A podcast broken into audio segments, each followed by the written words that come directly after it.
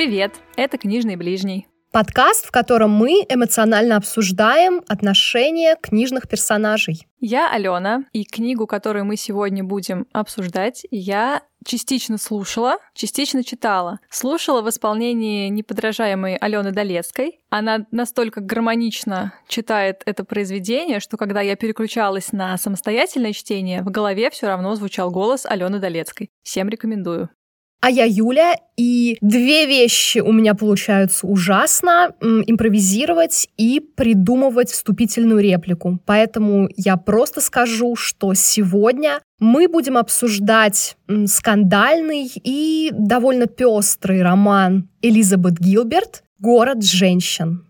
Начнем с обсуждения семьи, которая уже по традиции выбираемых нами произведений состоит из тех людей, которые не разговаривают друг с другом о важных вещах, но это далеко не единственная и не самая страшная их проблема а потом мы погрузимся в блеск и нищету нью-йоркской театральной жизни, в которой Вивиан, наша главная героиня, будет встречать незаурядных, странноватых, а иногда и просто отвратительных людей. Затем поговорим о женской дружбе, о том, какая она бывает разная, и об эволюции дружбы главной героини этого произведения. А еще, конечно же, быстренько обсудим отношения Вивьен с мужчинами, но поподробнее остановимся на отношениях с самым важным мужчиной в ее жизни. Отношения эти, кстати, если хорошо знать Вивьен, довольно необычные для нее, поэтому, как говорится, не переключайтесь. Ну а в финале мы поговорим, по-моему, о самых сложных и важных отношениях этого романа, об отношениях Вивиан с самой собой и о ее поиске места в этой жизни. Ну что ж, время поднять наш несуществующий театральный занавес и начать.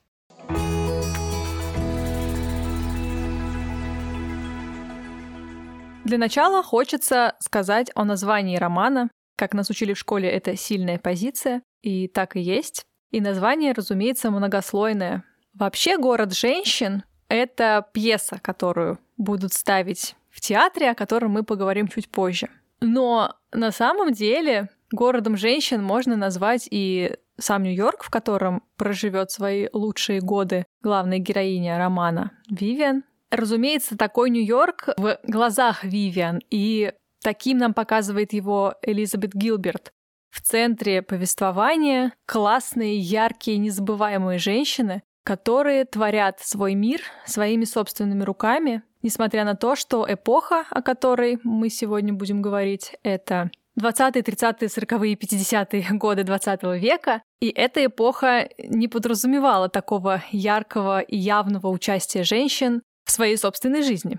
Однако это тоже было возможно, и, как говорила героиня женщины, которые окружали ее, и она сама, стали первопроходцами во всех тех веяниях, которые для нас с вами стали модными чуть позднее. Однако и классических патриархальных семей в этом романе тоже хватает, просто они не на первом плане. Собственно говоря, такой семьей и была семья Моррис, семья, в которой выросла Вивиан. Расскажи, пожалуйста, об этой семье. Я думаю, ты со мной согласишься, когда я скажу, что не так уж и много мы узнаем об этой семье. Все-таки это не роман о семье, о родителях Вивиан. Это роман о том, что было после, после того, как она покинула родительское гнездо. Но вещи, которые мы узнаем о семье Вивиан, настолько яркие, что вот мы решили отвести этому отдельную смысловую часть. Ты знаешь, мне кажется, как раз то, что об этой семье очень мало сказано, и говорит о ней больше всего остального. То есть здесь важнее то, чего мы об этой семье не узнаем напрямую. И вот эта недосказанность, она, по-моему, ярче всего иллюстрирует и отношения в семье, и порядки. Так что это, по-моему, классный прием.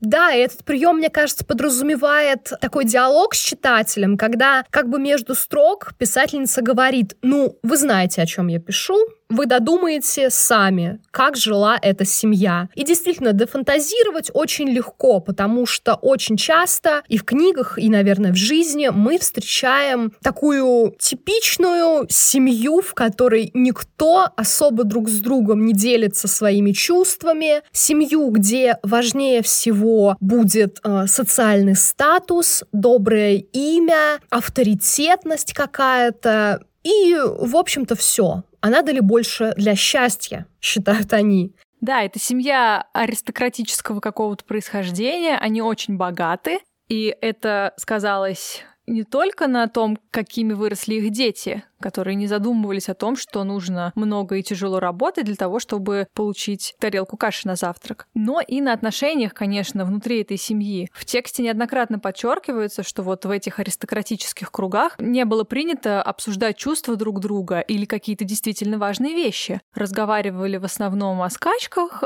шахте, в которой работал ее отец. Разумеется, он работал не шахтером, а владельцем этой шахты. А вот о том, чего хотят от жизни дети, каким они видят свое будущее, никто вообще даже не пытался подумать. Они считали, родители считали, что все предрешено, они там по старинке найдут какую-нибудь приличную партию своей дочери. Сын, разумеется, блестяще закончит колледж и станет видным человеком. Это в картине «Мир родителей» даже не подвергалось никакому сомнению. И от того было забавно наблюдать за их реакцией. Как сначала чудила бабушка в этой семье, как откололась от привычного образа жизни тетя, сестра отца, ну и добила, конечно, окончательно Вивиан, хотя никто на нее особо и не рассчитывал. Она изначально из влияния бабушки была какой-то странноватой. Но вот эти холодные, молчаливые родители, которые ведь тоже что-то чувствовали, ведь там совсем немножко, но дается понять нам, что и мама, хоть она была такой неприступной и как будто бы никогда не пыталась сблизиться с дочерью, она проявляет слабость в каких-то моментах. Вот через, по-моему, через отношения с лошадьми это показано.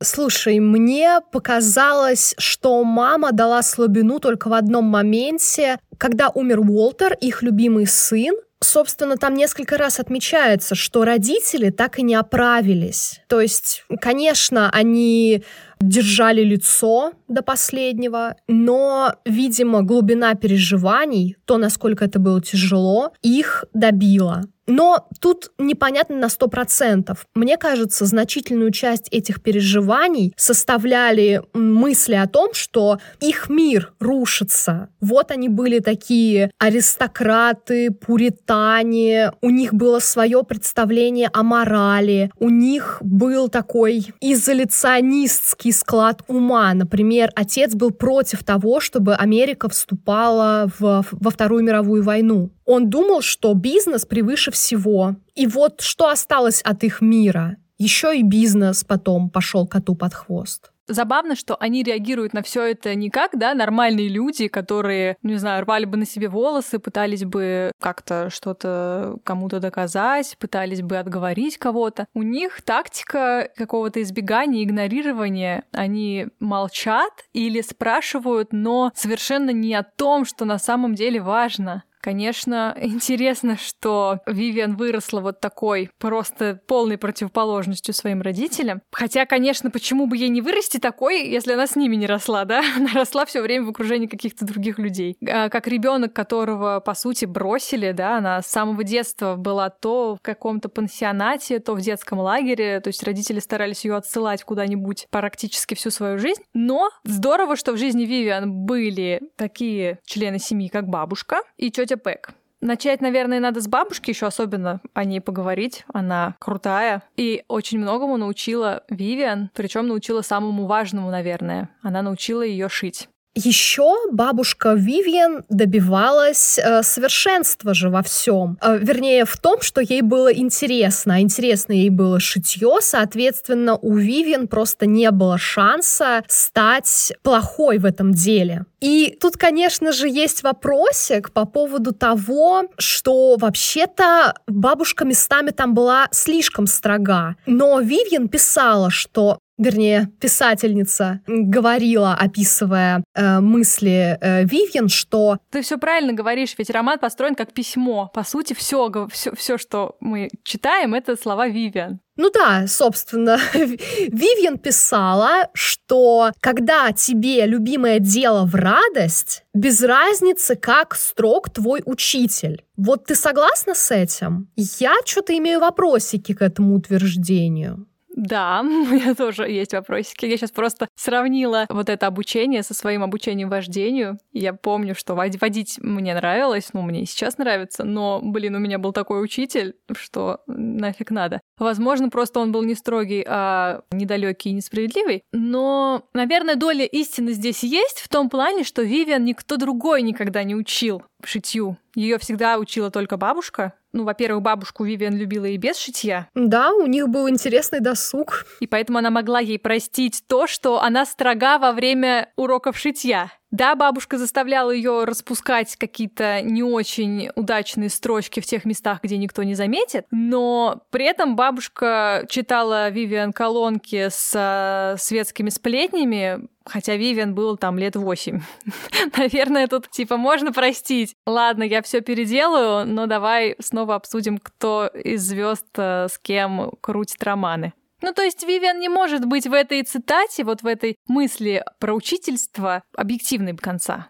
Все люди, которые ее чему-то учили, они были на самом деле ей дороги, близки и важны. Это просто какая-то галерея неповторимых портретов. Все люди, которые ее чему-нибудь научили. Но один из родственников, который точно не был с ней добр, это ее брат, Брата Вивиан описывала как просто третьего родителя, потому что он был идеальным ребенком отца и матери. Он разделял полностью их ценности о том, что важнее всего авторитет семьи, то, как и что о семье говорят — Хотя потом он э, пошел, в общем-то, против воли отца, потому что он э, захотел пойти во флот и принять участие во Второй мировой войне. Отец, конечно же, был против. Но и тут он в итоге там стал героем. Тот факт, что он был военным, не то чтобы вредил авторитету этой семьи. В общем, Уолтер был тот самый сын маминой подруги, только сын твоей собственной матери. В то время как на тебя саму, на Вивьен, родители как-то особо надежд не возлагали. Ну да, она слегка легкомысленная. Хм, что же мы можем сделать? Ну, наверное, лучшим способом будет отправить ее в самый развратный город на Земле на тот момент. Мне кажется, им так сильно хотелось от нее избавиться, что им было вообще все равно, куда ее отправлять. И они воспользовались тем, что в Нью-Йорке жила сестра отца, тетя Пэк, Поэтому, ну, все забирайте. Это так забавно, да, вот этот вот а, момент, когда Вивиан уезжает, ей не дали точного адреса, ей не сказали, кто ее встретит, ей не дали номер телефона, куда вы. Ну просто вот тебе как бы билет, езжай. Как-нибудь там разберетесь.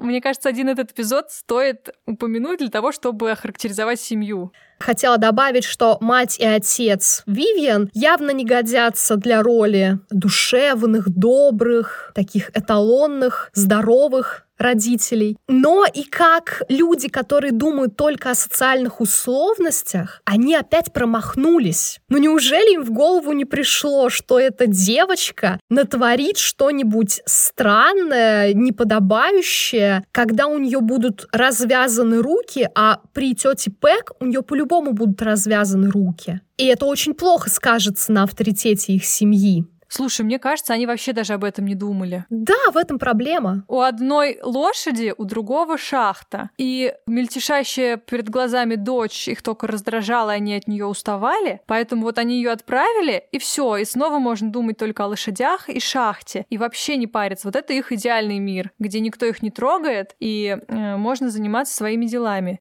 Не то, чтобы я их не понимаю. Я их отлично понимаю. Я бы, в общем-то, на их месте, может быть, так же и поступила. Но понятно, что требовать чего-то на их месте от своих детей, ну, это как минимум странно, да, что вы дали своим детям, кроме фамилии и карманных денег, которые вы еженедельно высылаете. На самом-то деле, как мы понимаем, детям деньги и имя — это последнее, что нужно. А вот человеческого тепла дети не получили, и если Уолтер, как классический представитель мужского поколения того времени, вроде как и не особо нуждался, ну, по крайней мере, никогда не давал понять никому, то Вивиан, конечно, потому и не повзрослела, потому и в 20 лет она оставалась ребенком, потому что она не смогла добрать вот этого необходимого для перехода на новый возрастной уровень тепла, понимания и принятия, которые, наверное, должны бы давать родители. Но, как говорится, повзрослеть лучше поздно, чем никогда. И этим Вивиан занялась в Нью-Йорке под крылом тети Пэк. Приступим к обсуждению этой части.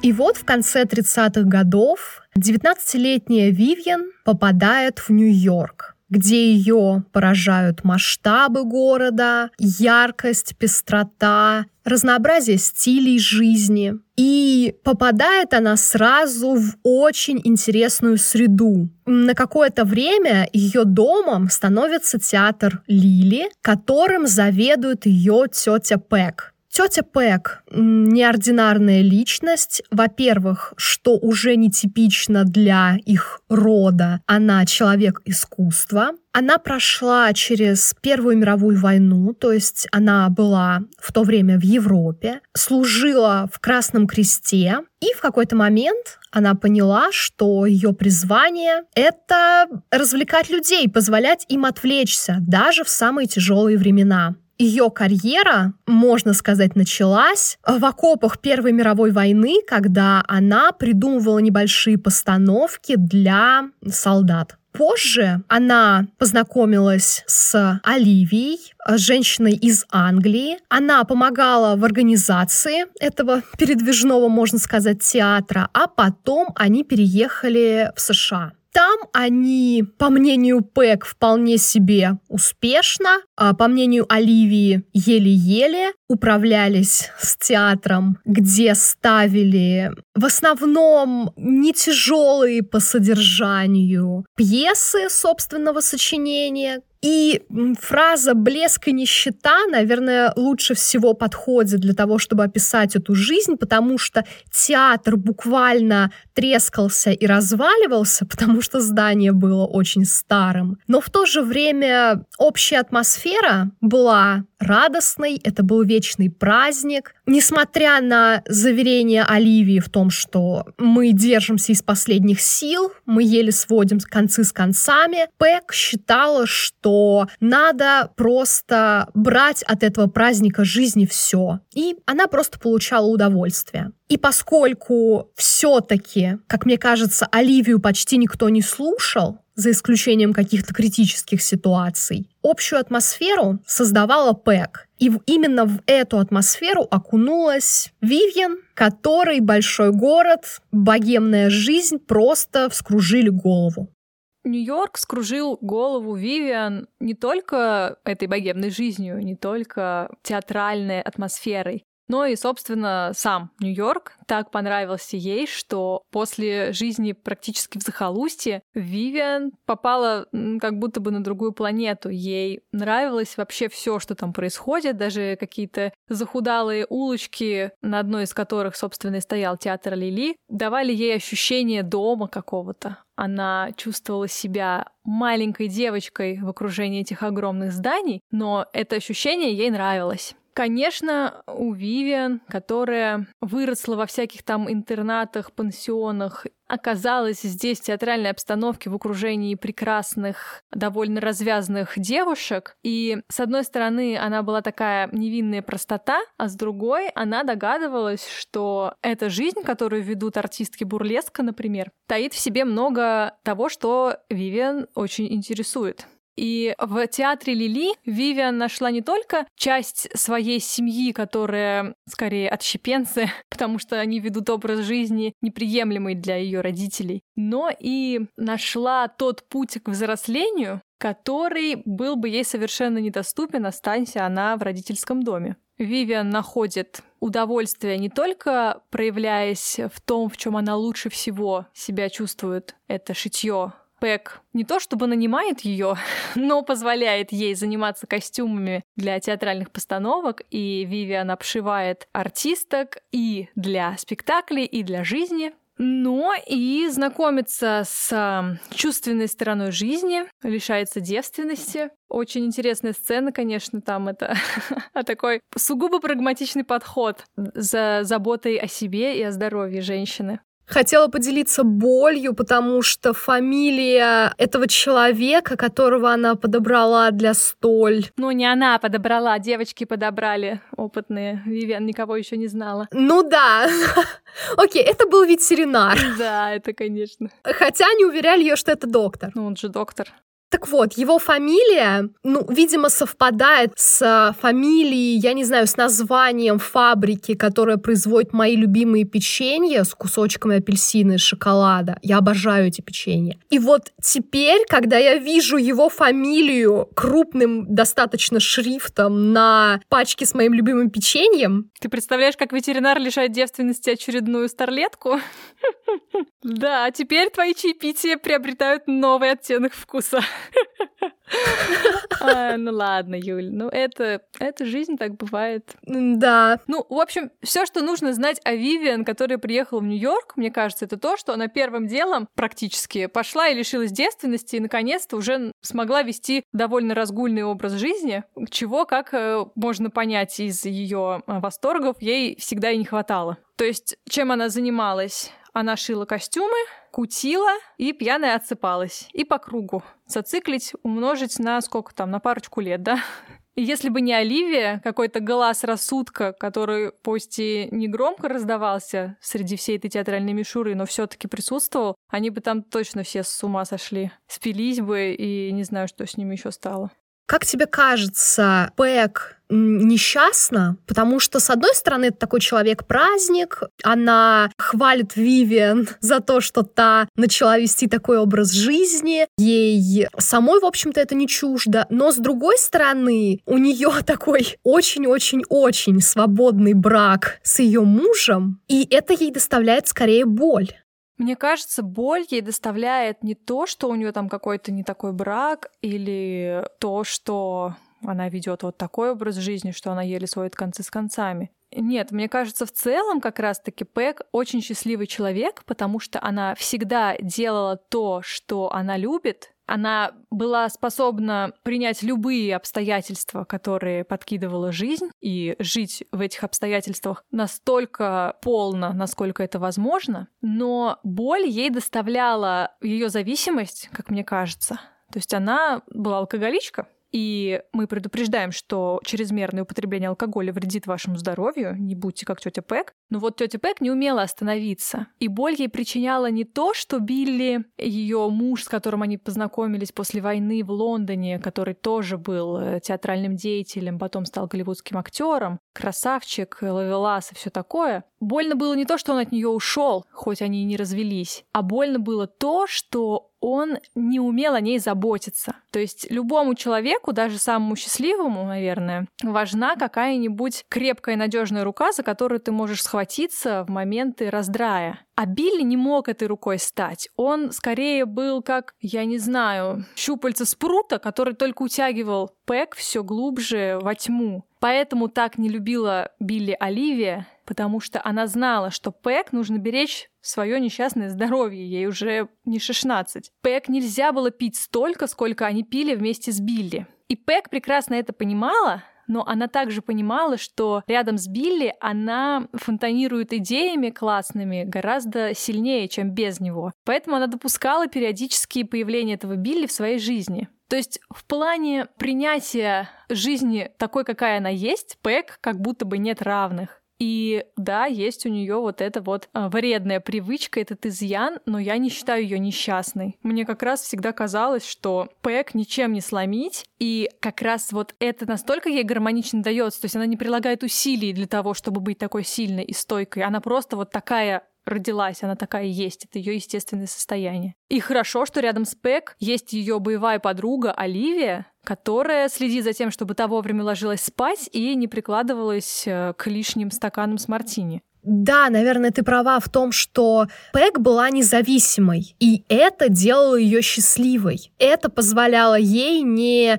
искать постоянно опору в том же Билли про которого она сказала, что если ты хочешь избавиться от Билли, просто скажи ему, что ты очень в нем нуждаешься. Да, уж максимально ненадежный человек. Максимально ненадежный и отвратительный просто. Давай, Юль, давай выскажись. Я чувствую, в тебе кипит. Ну, во-первых, я все еще не могу ему простить его отношение к Пэк. Потому что одно дело — это то, что у них было лично друг с другом что у них там было в молодости, что у них там было до того момента, как началось основное действие романа. Мы не проясняем это окончательно меня больше расстраивает то, что вот он просто, ну, взял и сбежал с пьесой. Да, он приложил к ней руку, безусловно, но это просто уже как ну, комическое какое-то действие, когда люди подозревали, люди шутили на эту тему, что вот так произойдет, а он вроде бы какое-то время даже м, убеждает в обратном, вот я все еще здесь, я все еще с вами, и тем не менее потом он уходит в другой театр, потому что там условия выгоднее, и там ему будет интереснее с другим составом актеров ставить эту его бессмертную бессмертную пьесу. Ну, я понимаю твое негодование. Ты как Вивиан рассуждаешь. Извини, если я тебя сейчас немножечко обижу. ну, то есть с позиции детской, потому что Вивиан в свои 20 все еще была сущим ребенком. И да, очень обидно. А вот Пэк и Оливия, они настолько преисполнились уже мудрости и опыта в этой жизни, что они не ждали от Билли ничего другого. Поэтому Оливия изначально была очень скептически настроена на его возвращение, понимая, что и Пэк будет плохо, и вообще ничего хорошего от Билли не жди. Пэк совершенно не удивилась, когда случилось то, чего все и ждали. Но мне так понравилась вот эта вот мысль Пэк о том, что да, он предал и забрал постановку, но у нас был тот успех. Мы там несколько десятков раз сыграли «Город женщин», в театре Лили был полный аншлаг, мы срывали овации, и этого у нас не отнять. Это, блин, вот рецепт счастливой жизни, наверное, таков. Да, ты можешь горевать о прошлом, пытаться придумать сценарии, в которых ты бы поступил иначе, и все было бы иначе. Но это бессмысленно. Да, ты можешь бояться будущего, переживать о том, что там случится, если бы, если что-то будет не так, если кто-то меня обманет, предаст, и все снова пойдет не по плану. Но важно-то не это. Единственное, что важно, это то, что ты чувствуешь сейчас. И если у тебя в жизни случались какие-то классные вещи, нужно за них быть просто благодарным. Все, это было, это было круто, это прошло, мы идем дальше и живем дальше так, как мы можем. Делаем то, что мы хотим. Вот в этом тетя Пэк просто мой кумир. А Билли, я, честно говоря, вообще даже не воспринимала его как-то... Не знаю, я его воспринимала как функцию. Это не умаляет того, что он козел.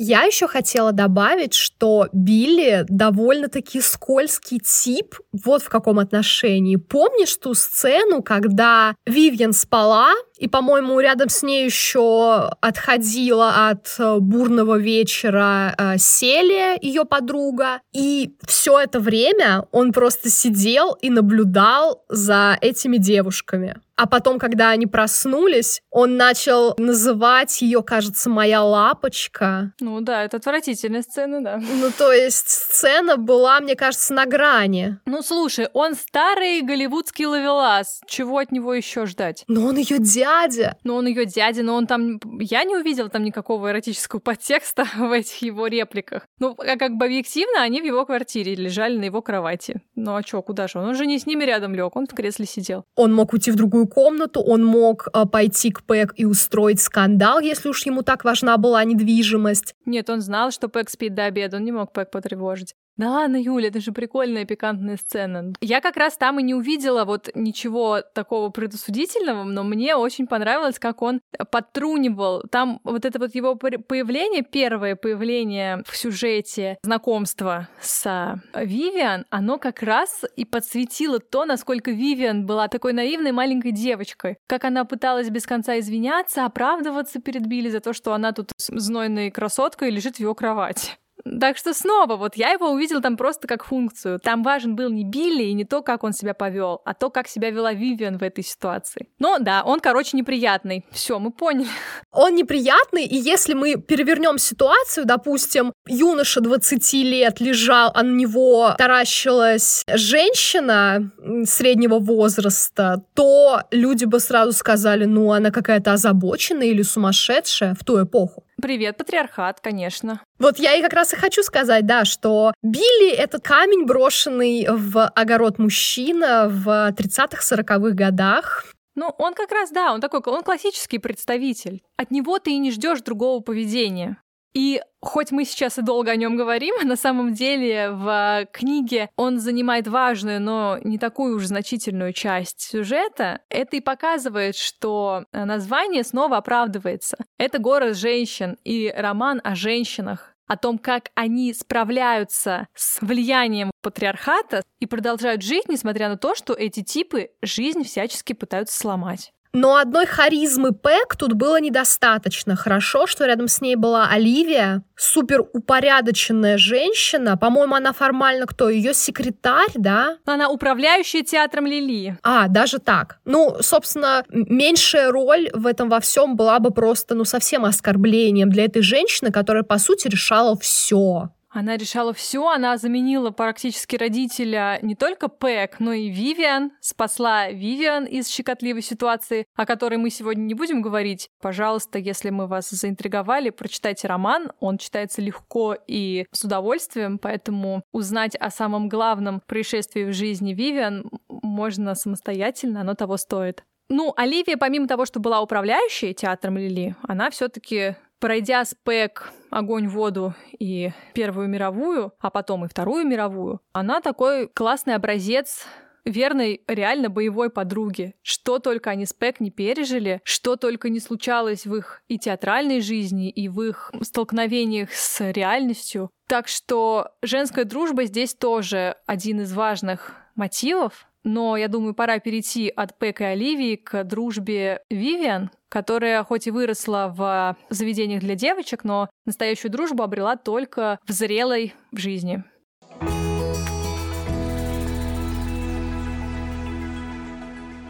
Своеобразным проводником Вивьен в пестрый и соблазнительный мир Нью-Йорка была Селия Рэй, звезда бурлеска, женщина, приковывающая абсолютно все взгляды мужчин, я не знаю, в радиусе, мне кажется, 10 километров, воплощение чувственности. И если вам кажется, что имя похоже на имя порнозвезды, то вам не кажется. Как писала героиня, это сам Нью-Йорк Разумеется, для девочки из захолустья Селия казалась просто богиней. Вивьен очень понравился ее стиль, а, ее фигура, особенно чуть-чуть так льстило то, что они были похожи, если смотреть на них издалека и чуть-чуть прищурить глаза. Мне кажется, так даже мы с тобой будем похожи. Сто процентов. Так вот, именно Селия открыла этот чарующий мир для наивной Вивьен. Селия стала ее подружкой по всевозможным ночным похождениям. У нее был опыт, у нее была красота, плюс Селия вроде как доброжелательно относилась к этой провинциальной девочке, позволяла шить для нее наряды, брала ее деньги, спала на ее кровати. Ну, в общем-то, пользовалась ей, но взамен зато была не против, когда Вивьен составляла ей компанию. Такое было понимание идеальной дружбы у Вивиан в раннем, так сказать, нью-йоркском периоде. Хотя это была идеальная дружба или нет, мне кажется, таким вопросом она просто не задавалась. Ей нравилось то, что с ней происходит. Селия была отличным спутником во всех этих делах, и мир был прекрасен настолько прекрасен, что даже тот факт, что вообще-то сейчас сороковой год, не особо смущал э, Вивьен. Она просто не думала о какой-то Европе, о какой-то войне, о том, что это как-то вообще изменит их жизнь. Ей э, не хотелось вообще обращать внимание на какие-то тяжелые вещи, связанные с долгом, ответственностью, честью и всем таким что совершенно естественно для девушки в ее возрасте, которая оказалась в логове разврата, можно сказать, а рядом с такими шикарными девушками и опытными проводницами в этот мир, как Селия. И здесь меня очень вдохновляет, честно говоря, эта мысль о том, что каждый из нас занимается своей жизнью, и это первостепенно. Да, нас периодически жизнь это самое тыкает мордой, как котят, в то, что не все так просто, но когда у тебя есть возможность заранее не думать о том, что все кончено, мне кажется, лучше и не думать. Лучше жить, танцевать, пить мартини и наслаждаться молодостью, пока эта молодость у тебя есть, пока никто не пришел и не отнял. Так что я не могу сказать, что Вивиан считала эту дружбу идеальной. Она всегда догадывалась, что Селия, ну, действительно просто ей пользуется, потому что она переселилась из своего там закутка в этом же театре Лили в шикарную квартиру, которую занимала Вивиан, и упала на кровать, которая была гораздо удобнее, чем та кровать, которая предназначалась Селии, и устроила кавардак в этой комнате и все такое, Вивиан чувствовала какое-то неудобство, ей бывало как-то некомфортно и, может быть, стыдно, но на другой чаше весов лежала возможность попадать в такие места, в которые без селии она бы не попала. И Вивиан просто радовалась этому. Так что, по-моему, она уже в этом своем юном возрасте понимала, что это скорее не дружба, а какое-то взаимовыгодное сотрудничество. Тем не менее, были вещи, которые связывали их крепко. Селия несколько раз буквально спасала жизнь Вивиан, ну или, по крайней мере, ее физическое здоровье, когда они оказывались не с теми людьми в одном гостиничном номере. А Вивиан решила, что она тоже должна отплатить подруге тем же и больше никогда ее не бросит. Ну, то есть были вещи в их дружбе не только сугубо практичные, но и какие-то высокие идеалы они тоже соблюдали. Да, но именно с Селией она попала в такую передрягу, в которую больше ни с кем бы не попала. Да, и мне кажется, Вивиан понимала это с самого начала. Ну, наверное, в связи с этой историей надо и перейти ко второй женщине, которая могла стать подругой для Вивьен. Mm-hmm. И это, конечно, ну, икона стиля. Ее звали Эдна Паркер Уотсон, и я просто не могу себе позволить убирать хоть один фрагмент из ее шикарного имени. Это актриса театра из Англии. Она жила свою великолепную стильную жизнь со своим великолепным стильным, хоть и немного глуповатым мужем, пока их дом в Англии не подвергся бомбежкам.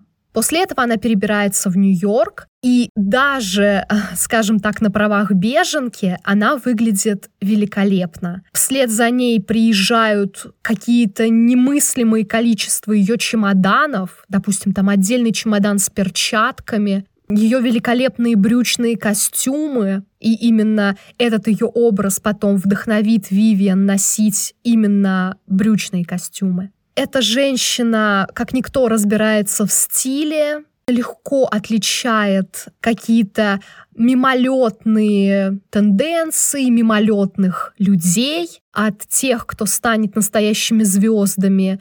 В общем, несмотря на то, что Вивьен с Селией обсуждали много грязных подробностей, только в разговоре с Эдной Паркер Уотсон Вивьен поняла, что такое настоящий взрослый разговор. То есть такие были отношения кумир плюс воздыхатель. Совершенно точно. Плюс Эдну боготворила не только Вивиан, но и весь театр Лили и весь Нью-Йорк впоследствии, потому что именно Эдна стала звездой постановки «Город женщин». Она играла там главную роль, блистала, и все актеры рядом с ней как будто бы играли лучше и смотрелись лучше. Да, несомненно, Эдна звезда, икона стиля и супермудрая женщина — которая, несмотря на то, что тоже стала участницей той неприятной ситуации, о которой мы сегодня настоятельно умалчиваем, тем не менее она выходит с достоинством вообще из любых ситуаций. Она как-то умудряется даже шутить на тему того, что дом ее теперь стерт с лица земли. Она в отношениях со своим, ну, откровенно тупым мужем, хоть и красавчиком, умудряется быть а, не затмевающей его, хотя это ей сложно дается. Она и умна, и красива, и просто интересный человек. А этот муж как будто бы картонная декорация. И тем не менее, она его, видимо, любит, и поэтому все еще с ним, даже несмотря на то, что он был непосредственным участником э, неприятной истории. Мне очень запомнилась фраза, которую Эдна сказала Вивиан после того, как все это случилось, и Вивиан пришла покаяться. Эдна сказала, что я, Вивиан, интересный человек. Там твоя тетя Пэк интересный человек, а ты, типа, ты никто ты неинтересный человек и никогда им не станешь. И несмотря на то, что они там, грубо говоря, несколько часов назад все еще были довольно близки и обсуждали искусство театра, искусство костюмирования и могли ночами просиживать на диване, слушая друг друга и восторгаясь друг другом, Эдна, опять же, сохраняя достоинство, так мастерски унизила Вивиа, что это стало для нее, конечно же, страшным ударом, но как будто бы и вдохновила ее на дальнейшие поступки, которые она совершала для того, чтобы доказать, наверное, самой себе, потому что Эдни уже был на нее наплевать, и она доказывала самой себе, что она, может быть, и не станет интересным человеком, но хотя бы что-то представлять из себя она способна. Да, казалось бы, в этой дружбе все пошло коту под хвост но как будто бы эта дружба гораздо более важная, более весомая в судьбе Вивиан, чем более длительная и такая странная дружба с той же Селей. В общем, Эдна однозначно навсегда занимает местечко в сердце Вивиан, хотя это местечко никогда не заживает и будет, наверное, вечно кровоточить. Но благо не Эдна Паркер Уотсон является центральным персонажем романа «Город женщин», хоть и является центральным персонажем постановки «Город женщин». Не путать. Поэтому можно, наверное, с ней закончить. Да, и время перейти к, наверное, главной дружбе в жизни Вивьен, дружбе с Марджери Луцкой. У нее такое очень э, интересное имя, потому что она а, потомок иммигрантов из Польши, но еврейского происхождения. В общем, судьба у них была не сахар, да, у них было свое дело, а именно барахолка, но, как говорила Марджери, родители ее заставляли батрачить только так. То есть это не была дочка респектабельных бизнесменов, это была девочка, которая погружена в дело была просто с ранних лет. И при том, что ее жизнь не касалась каких-то высоких сфер, она всегда была очень такой цепкой, глубокомысленной и задавала правильные вопросы и строила рассуждения, которые стали просто, наверное, самыми главными цитатами в этой книге для меня. Например, та фраза о том, что если взрослые не знают, что творят, взять в пример хотя бы войну, то почему я вообще как ребенок должна подчиняться им? Я хочу как можно быстрее вырасти, чтобы не слушать этих глупцов. Да, это просто шикарная цитата. И какую-то житейскую мудрость, разумеется, Вивьен в ней увидела сразу, когда та еще была подростком. Плюс э, Марджери помогала ей в выборе кусков ткани, каких-то тряпок, которые можно было перешить в шикарные платья для театра, в шикарные костюмы. Но такая важная точка в их отношениях, в их дружбе, это открытие их ателье, ателье свадебных платьев. идея полностью принадлежала Марджери, но значительная часть воплощения легла на плечи Вивьен. В общем-то, как мне показалось, они были абсолютно такими равноценными партнерами две женщины, которые на тот момент не имели каких-то больших ресурсов. Ну подожди, Вивиан заработала приличную сумму денег, когда она работала во время Второй мировой войны на верфи, где они ставили такие пропагандистские постановки во время обедов в столовых. Она там говорила о том, что для девушки у нее был довольно шикарный оклад, и деньги она зарабатывала, а тратить их ей было некогда, поэтому она их откладывала, еще не понимая, зачем, на что она их будет тратить. А Марджери досталась доля от бизнеса, когда этот бизнес был выкуплен э, государством, потому что в том месте, где находился их магазин, должна была быть какая-то новая стройка, и поэтому дома выкупали. Так что у них был какой-то первоначальный капитал, и именно это вдохновило сначала Марджери, а потом и Вивиан вложиться в какое-то новое дело очень круто, что они не стали сомневаться в себе. То есть не было таких мыслей, мол, а куда мы, что мы же две женщины, что мы можем. У них было только единственное сомнение в том, а кому это будет нужно, ведь свадебных салонов миллион. Но так как они обе были талантливые и, не знаю, нестандартные, что ли, они обе, да, и в плане внешности, и в плане вкусов, и в плане подходов к тому, что они делают, они заняли свою нишу которая, как оказалось, вообще была совершенно свободна. То есть они делали платья, по сути, винтажные, тогда, когда еще такого слова даже не было в обиходе. В общем, они крутые, и это такой классный пример. Даже, ну, не знаю, бизнесом это сложно назвать. Это действительно дело жизни. И классно, когда ты находишь человека, который разделяет с тобой твою любовь к тому, что ты делаешь. И этот человек дает тебе определенную свободу в твоих действиях, но в то же время ты можешь на него во всем положиться. То есть они поддерживали друг друга. А Вивиан была талантливой швеей, а Марджери талантливой бизнес-вумен, как оказалось. И у них все настолько гармонично сложилось, что это дело стало для них, ну, по сути,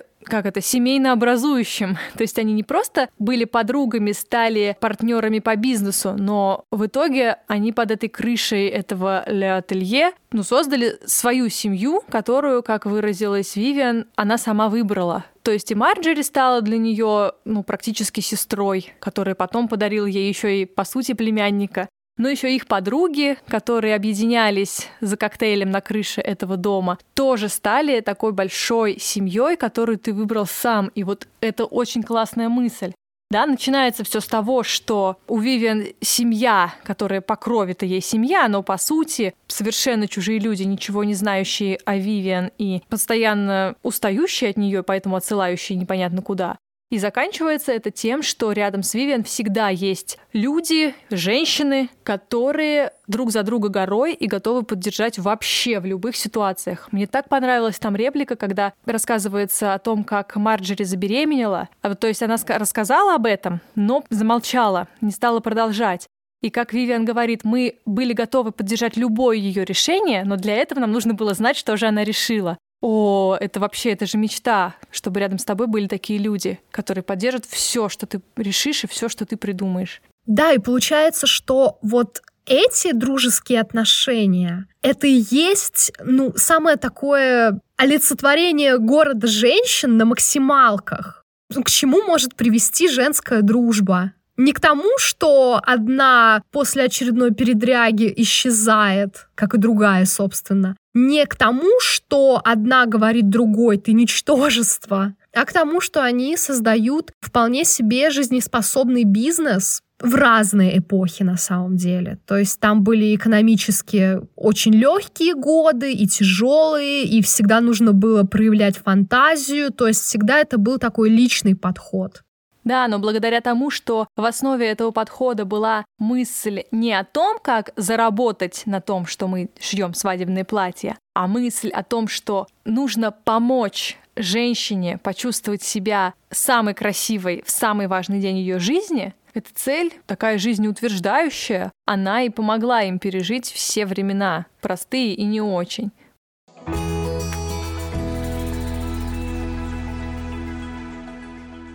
О мужчинах, с которыми встречалась Вивьен в молодости, известно только то, что их было много. И поэтому говорить о каких-то чертах характера, о нюансах отношений здесь невозможно.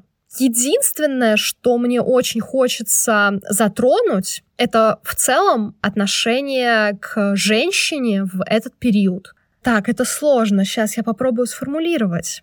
Само собой, невозможно применять какие-то викторианские понятия о добродетели, анализируя поведение героинь этого романа. Но было так немного сложновато, может быть, вы подумаете, что я плохой человек после этого. Мне лично было сложновато вот уже отказаться от этого шаблона, когда так называемая падшая женщина заслуживает всего плохого, что с ней происходит. Вот ты думаешь, ну все, героиня покатилась по наклонной. Ну, ну что, ну она заслужила все эти ужасы, все это насилие эмоциональное и физическое. Собственно, так ей и надо. Вот это типичная такая пуританская система восприятия, это человек. И то, что этот человек не выбрал там какие-то семейные ценности и одну пару на всю жизнь, это вовсе не значит, что к ней нужно относиться как к вещи, что ее там можно бить, что ее можно обзывать последними словами. Ну, это очевидная вещь, но, как я уже сказала, когда читаешь, иногда ты переключаешься и идешь немного не по той дорожке восприятия.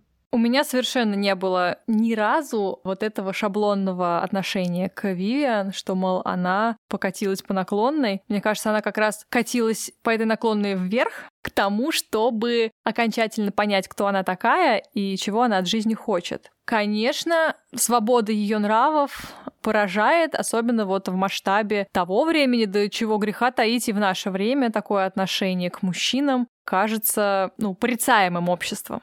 С другой стороны, важнее всего, наверное, то, как сама Вивиан к этому относится. Она понимает, что чувственное наслаждение, которое могут подарить ей мужчины, это то, что для нее в жизни важно. А ей важны мужчины разные, ей интересно исследовать эту сторону вопроса, Вивиан не особенно э, заботится о том, кто там что чувствует и кто что о ней подумает. У нее есть уже отработанные схемы, и надо сказать, что она не только там в ранней молодости э, занималась тем, что соблазняла разных мужчин и исследовала то, какие удовольствия они могут ей доставить, но и в зрелости тоже, да и вообще как бы всю свою жизнь, активную сексуальную жизнь, она вела именно с таким подходом. Она знакомилась с разными мужчинами и решала, пригласить их в свою постель или нет. И дальнейшие отношения она предпочитала не развивать. Это ее выбор, такой она человек, она сама об этом говорит, что я для себя поняла. Я вот такая. Это не делает меня хуже или лучше кого-то, просто я так живу. И вот эта вот простая мысль, что я так живу, и поэтому, Господи, отстаньте от меня вообще все на свете, она мне очень импонирует. Особенно в диалоге с главным мужчиной из жизни Вивиан, с которым, как ни странно, у нее вообще никогда не было никаких эротических приключений, потому что он был травмирован войной и вообще не терпел прикосновений. Но тем не менее с этим мужчиной она находила десятки тысяч километров по Нью-Йорку и наговорила десятки тысяч часов. Так вот, убеждая этого мужчину, что то, как он себя воспринимает и свои реакции во время войны, во время настолько катастрофических событий, о которых и думать не хочется, это не определяет его как человека. И вот эти вопросы, которые Вивиан ему задает, ну и что? Да, допустим, ты трус, и что? Как это влияет на тебя как человека? Ты не становишься хуже. И она тоже, да? Она любит спать с разными мужчинами. И что? Она все равно классная, она все равно умная, талантливая. И вот это так, мне кажется, важно, чтобы мы перестали навешивать на людей ярлыки, особенно на других людей, но и на себя тоже, чтобы дать себе вот эту свободу просто жить и проявляться. Если никто не страдает от того, что ты делаешь, а Вивиан после той самой пикантной ситуации никогда больше не связывается с женатыми мужчинами, то есть ей хорошо от этого ее выбора, никому другому от этого неплохо. Так почему нужно перед обществом, не знаю, или перед мамой с папой отчитываться и врать и изворачиваться для того, чтобы эти вот какие-то эфемерные люди не подумали о тебе дурного? В этом плане, в плане свободы от ярлыков, героиня Вивиан, конечно, просто образец. Мы никого не призываем повторять ее опыт. Каждый из нас со своей головой на плечах и знает, что ему нужно от жизни, я надеюсь. Но осуждать ее точно не поворачивается язык, и никаких вопросов по поводу ее отношений с мужчинами у меня нет. Ну и, разумеется, история с Фрэнком вызывает только восхищение. И такой, да, парадокс, что главная любовь ее жизни базируется исключительно на платонических отношениях, на совпадении ценностей и каких-то взглядов на эту жизнь. И еще интересно заметить то, что эта любовь, в которой и читатель, и сами герои обретают некоторую свободу от ярлыков, началась с того, что этот человек навесил на нее один из самых тяжелых ярлыков в ее жизни. Да, это тоже такой парадокс. То есть этот персонаж э, в первый раз в ее жизни вынырнул абсолютно ниоткуда. Ее брат после позора решил ее отправить к родителям в деревню, к тетке в глушь в Саратов.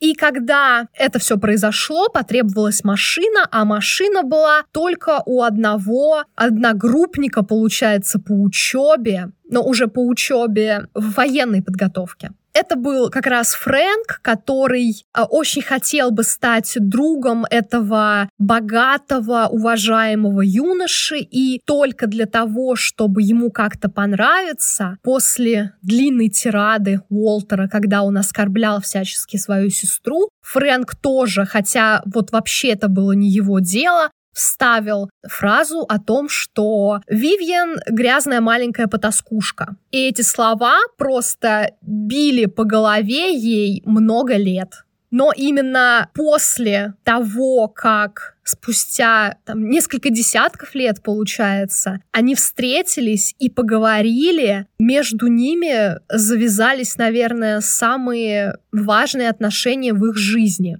И ведь, опять же, смотри, Фрэнк, получается, сказал те ужасные слова, которые настоящим рефреном прошли через жизнь Вивиан, только потому, что он хотел понравиться, опять же, пытался в рамки вот этого какого-то общественного... Но он опять был не самим собой. Да, он пытался в рамки общественно одобряемого поведения залезть, потому что классно, когда у тебя есть вот такой друг да, я хочу с ним дружить, потому что он крутой, э, с ним не пропадешь. И, наверное, я должен что-то сказать. Хотя сам вообще-то не хотел. И он, то есть он выпалил, он всю жизнь, опять же, с этим живет, что это вообще был не он. Как бы вот эти слова не из его, на самом деле, головы. Они как будто бы витали вот над ним, потому что как бы любой другой на его месте, в нашем, в их, точнее, обществе, точно так же бы осудил Вивиан за такое вот аморальное поведение. Но Фрэнк на самом деле так не думал. И Видимо, на этом они и сблизились, что на самом деле и Вивиан, и Фрэнк не попадали в эти рамки, которые общество им предлагало. Они были больше, они были совсем другой формы,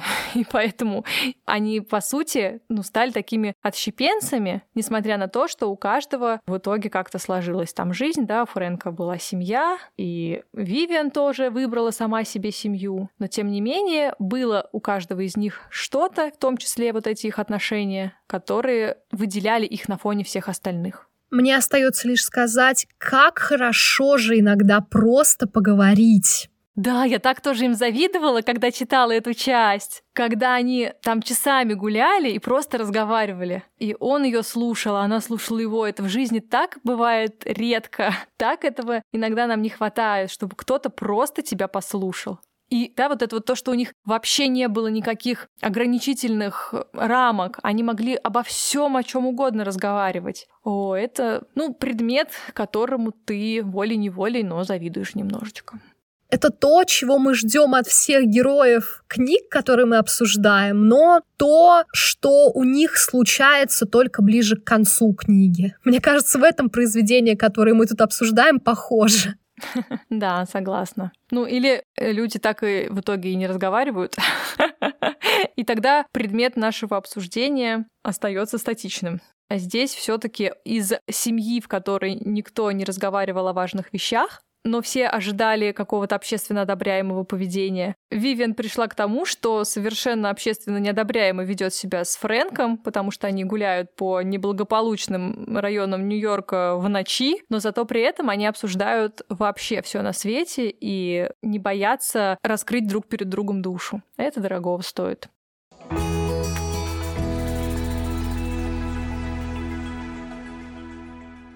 Я думаю, здесь очень логично будет перейти к становлению нашей героини, к тому, какой путь она прошла от девочки из провинциальной, но очень добродетельной семьи к той, кем она является. Да, является она самостоятельной, зрелой и, что бы ни говорила Эдна Паркер Уотсон, интересной женщиной, которая умеет дружить, умеет получать удовольствие от жизни и умеет наслаждаться делом, которое дается ей лучше всего. Она живет эту жизнь со вкусом, с аппетитом, который вызывает восторг у читателя, ну, по крайней мере, у меня. Я восторгаюсь ей. И вот тот тон, которым написан этот роман, говорит о том, что неважно, какие пути ты проходишь, но важно то, что ты всегда остаешься собой на этом пути. И всегда, даже если ты в раздрае или в сомнениях, ты помнишь, что ты у себя одна, ты важна, и то, что ты чувствуешь, имеет ценность, что бы там ни говорили мама с папой или мимо проходящие дяденьки.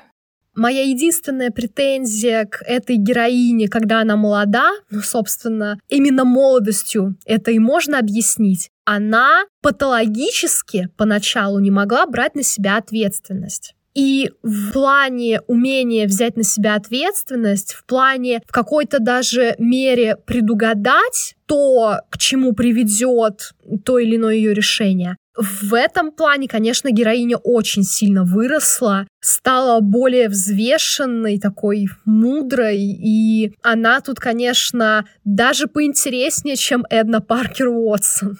Однозначно. Мне кажется, как раз поэтому она интереснее, потому что она вот этот путь взросления прошла гораздо позже, чем обычно его проходит. Ей пришлось, грубо говоря, развитие, которое она должна была пройти за первые 20 лет, пройти быстренько за следующие там десяток лет. Но здорово, что она не растеряла любовь к жизни, любовь к себе и понимание того, чего она хочет от этой жизни, а чего она от нее точно не хочет. Мне еще понравилось то, что героиня не пытается быть той, кем не является. Например, она сразу заявила, что она не очень-то и любит всякие интеллектуальные вещи и никогда не строила из себя интеллектуалку. У нее есть любимые какие-то увлечения, и это ей нравится, это занимает ее жизнь. Все остальное проходит мимо, и она этим довольна. И это то, чему хочется мне у нее научиться. Да, я тоже, допустим, выбираю какие-то вещи, которые не считаю сильно интеллектуальными, но при этом чувствую какую-то, даже не знаю, ну не неудовлетворенность, а как будто бы стыд, что ли. Я, наверное, должна была бы это знать, но я этого не знаю, и я не буду это узнавать, не хочу это изучать этот вопрос, но мне стыдно, что я этого не знаю. Или я обожаю жить свою маленькую жизнь в своем маленьком мире, и я не то чтобы сильно думаю о большом мире и о тех проблемах, проблемах, которые там происходят прямо вот сейчас. Но при этом мне как будто бы стыдно, что я об этом не думаю. Я чувствую себя виноватой, что я об этом не думаю. А Вивиан живет и радуется. У нее нет времени на вот эти бесплотные, ни к чему не приводящие самобичевательные элементы. И в этом я равняюсь на нее. Я думаю, лет через 40 ты сможешь написать в своих мемуарах что-то вроде «Две вещи получаются у меня лучше всего записывать подкасты и играть в три в ряд. Да. Да, да, согласна. Про секс я там точно ничего не напишу. Не могу похвастаться. Слушай, ну у меня тоже, я надеюсь, что дружба еще будет хорошо получаться, Юль. Давай через 40 лет будем дружить. По крайней мере, постараемся. Почему бы и нет, в общем-то? Ну, вряд ли у нас получится открыть ателье, потому что у меня руки растут не из того места. Мы откроем подкастерскую. Или бар на краю ночи. Бар на краю дружбы. Бар на краю мира. Бар на краю Гордеевки. Бар на краю здравого смысла. О, мне нравится. Бар на краю здравого смысла. Запомни это название. Ну, короче, однозначно вдохновляющая книга, которую я прочитала о становлении женской судьбы и женской истории как невероятно увлекательного приключения о женщинах, о том, что они крутые и о том, что они могут все, даже если время этого не предполагает. Я на самом деле прочитала примерно о том же, том, как смелые достаточно интересные женщины берут и взламывают эту систему условностей и творят себе такой мир, и творят всякие странные вещи, конечно же, параллельно. Но мир, сотворенный ими, просто кажется какой-то утопией. Картинка из идеального будущего. Ах, ну, не знаю, доживем ли мы до идеального будущего, но как минимум через две недели мы будем обсуждать какие-нибудь новые книжки, и это то, что мы с тобой, две женщины из 20-х годов 21 века, можем себе позволить. Тем и займемся.